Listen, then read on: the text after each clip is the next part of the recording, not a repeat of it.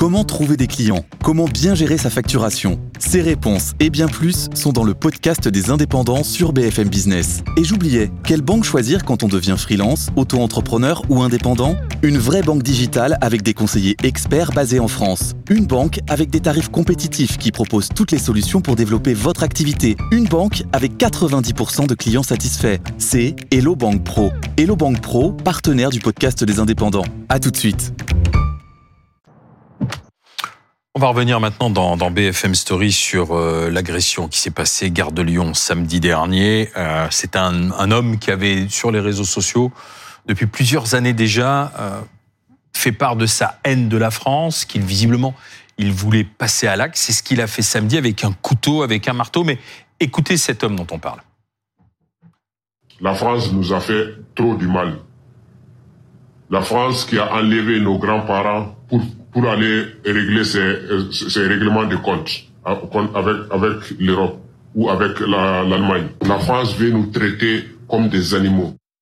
Alors on va évoquer, parce que après ce passage à l'acte se posent plusieurs questions, l'absence de discernement, il n'y a pas de motif à caractère terroriste, il était euh, euh, il avait un suivi euh, psychologique, psychiatrique, mais Pauline Ravin, d'abord, il est toujours en garde à vue. Il est toujours en garde à vue et techniquement, il peut être en garde à vue jusqu'à demain, 8 euh, heures, même un peu plus, parce que vous savez, il a passé quelques heures dans l'infirmerie psychiatrique de la préfecture de police, donc ça, on le retranche des 48 heures de garde à vue. Donc, fin de garde à vue ce soir ou demain matin et déféré probablement demain dans la matinée. Pas de motif terroriste retenu au moment où on se parle Non, alors en théorie, le parquet national antiterroriste peut se saisir à tout moment, mais pour l'instant, ce qu'on sait, c'est qu'il continue d'être attentif aux faits, les magistrats du parquet, mais en l'état actuel, la qualification n'est pas retenue parce qu'on n'a pas assez d'éléments probants. Si ça s'avérait euh, exact, à ce moment-là, il s'autosaisira, mais mmh. pour l'instant, pas du tout. Et puis un parcours que l'on commence à retracer entre la Libye, l'Italie et l'Afrique. Voilà, c'est un périple. Il quitte le Mali en 2012, il rejoint la Côte d'Ivoire puis la Libye. Il travaille là-bas comme euh, ouvrier agricole. Ensuite, il rejoint la Sicile. Vintimille, vous savez, c'est la frontière avec euh, la France et l'Italie en 2016. Et là, il a connu un épisode psychiatrique. C'est ce qu'il raconte assez important. Il a aussi travaillé comme ouvrier agricole près de Turin. Ensuite, il arrive en France le 1er février dernier, donc c'est très récent, via Cannes, via Lyon, puis la gare de Lyon. Il dort près de la gare de Lyon la veille des faits. Il achète, dit-il, un marteau dans un Leroy Merlin et il achète un couteau dans une quincaillerie. Il a choisi Paris parce qu'il dit que c'est la capitale et que c'était plus fort comme symbole. Il dit qu'il n'a pas choisi sa victime et qu'il a mis le feu à son sac à dos, vous savez, au début pour euh, effrayer les gens, pour semer un mouvement de panique. Et il dit enfin qu'il n'a pas agi pour commettre un attentat. C'est la raison pour laquelle le parquet antiterroriste euh, reste vigilant mais n'est pas autosaisi et que son geste n'a rien à voir avec la religion. Mais c'est un acte prémédité. Euh, bah, c'est un acte prémédité parce qu'il achète un marteau, parce qu'il achète un couteau. En, rapport, en rapport à ce qu'il pouvait raconter sur les réseaux sociaux, notamment sur TikTok, où il faisait part de la haine qu'il avait pour la France, des Français, en lien avec l'histoire de, de, son grand-père. Alors c'est ça qui reste un peu obscur. Il raconte que son geste était prémédité, qu'il voulait tuer des gens. Ça, c'est mm. le premier étage de la fusée, si je puis dire. Et puis il raconte aussi qu'il veut venger son grand-père.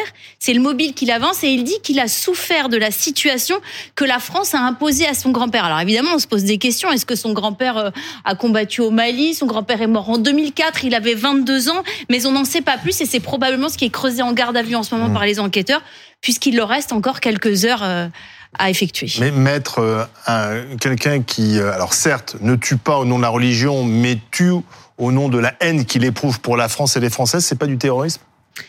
Si on s'en réfère à la définition euh, stricto sensu de l'acte de terrorisme, euh, donc ce sont des actes d'une viol extrêmement grave, mais qui ont cette euh, vocation à agir par intimidation ou par terreur.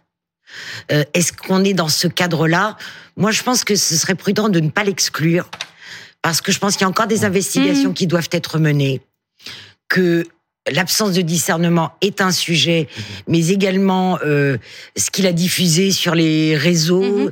euh, cette volonté aussi quand même de tuer, le côté préméditation. Donc aujourd'hui, sur, les réseaux, son discours est assez construit. Alors après, bien sûr, sur le fond, pas de discussion, bah, mais, la mais, sur, la, sur la forme, sur la forme, son, discours est assez construit. Alors on nous dit qu'il a des troubles psychiatriques, sans doute vrai, mais en même temps, il a un discours assez construit. Et sur les réseaux, il y a 40 000 abonnés, donc il n'est pas isolé. Et justement, pour, pour compléter ce que dit Olivier, discours construit, mais qu'est-ce qui ferait que ça pourrait passer en qualification terroriste alors?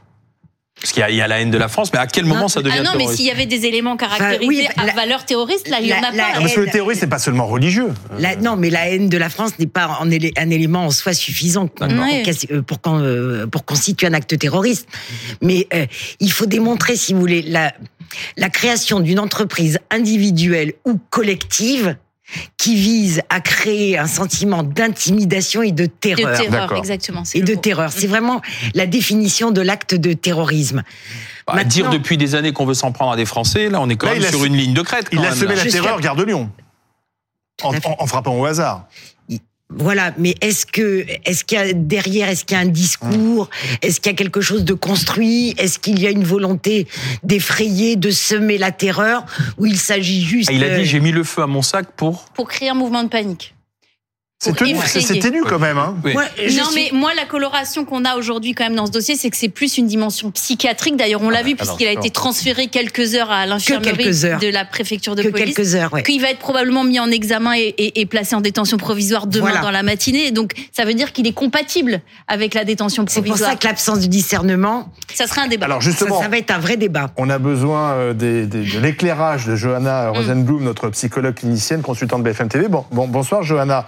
Euh, le profil est compliqué parce qu'à la fois, effectivement, il y a ce parcours psychiatrique. Il a d'ailleurs été euh, euh soigné en Italie pour cela. Il, il a expliqué qu'il avait eu un, un, gros épisode psychotique en Italie, s'était retrouvé aéré nu dans la neige, sans savoir pourquoi. Mhm. Donc il y, a, il, y a, il y a, ça. Et puis en même temps, il y a quelqu'un qui construit un discours qui est dans un acte prémédité. Alors est-ce qu'il sera, mhm. oui ou non, jugé responsable?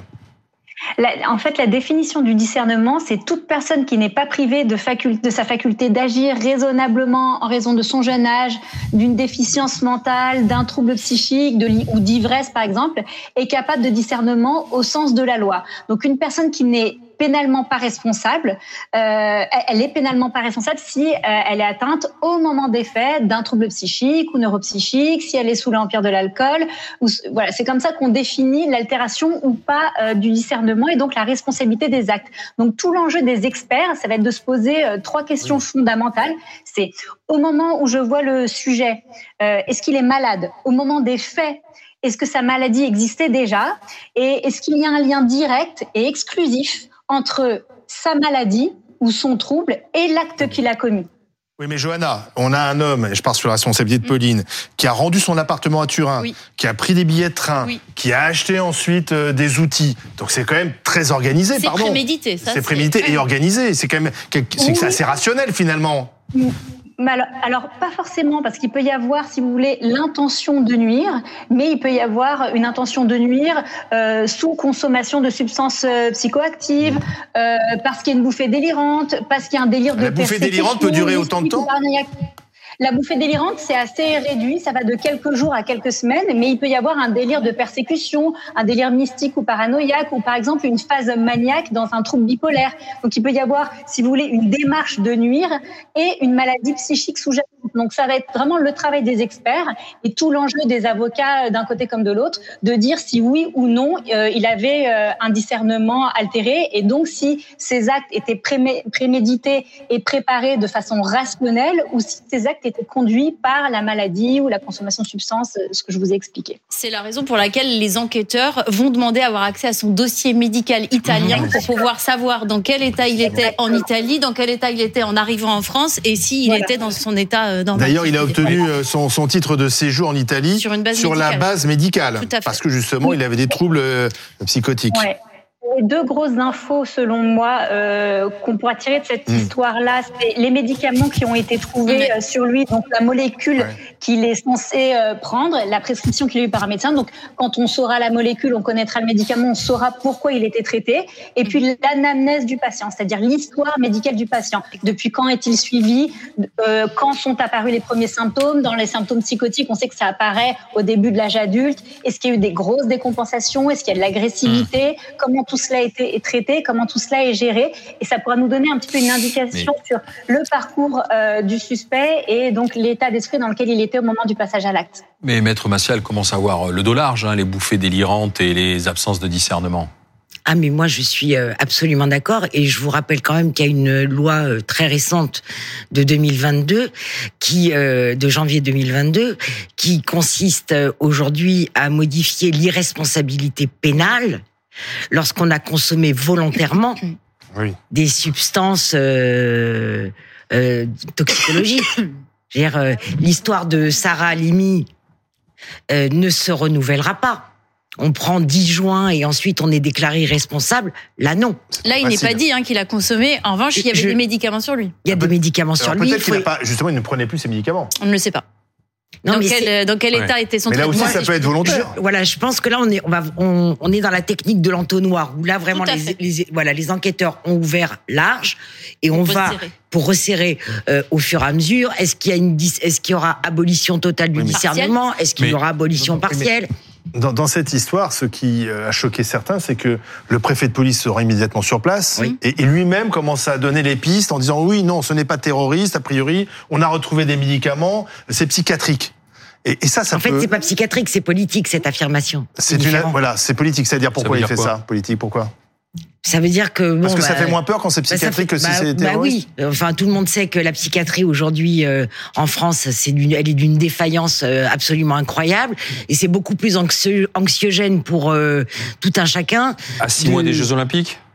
Par exemple, de se dire bon ben euh, il est psychiatrique, euh, il était en situation régulière, mais bon, euh, moi, je pense Ouais. que s'il y avait quand même une dimension terroriste, le parquet national antiterroriste se serait saisi. moi je pense que le parquet antiterroriste euh, se réserve la possibilité le- de le faire oui, et n'hésitera pas à le faire. Il pourra le faire à il tout pourra moment. le Le faire. préfet tout de suite donne une piste C'est son rôle. sur sur sur la base finalement des. C'est son choix, ouais. C'est Ouais, son choix. C'est un choix choix. politique, vous dites. C'est un choix. C'est son rôle, c'est son choix. Libre ensuite, de toute façon, au parquet de définir il pourra le faire à précisément sur quoi il il pourra, enquête. il pourra le faire, il se gênera pas de le faire. hein. Exactement. Voilà. Merci euh, Maître Massia, Pauline Revenat et euh, notre consultante Johanna Rosenblum euh, d'avoir été avec nous pour essayer de comprendre ce qui s'est passé gare de Lyon et le profil euh, de l'assaillant.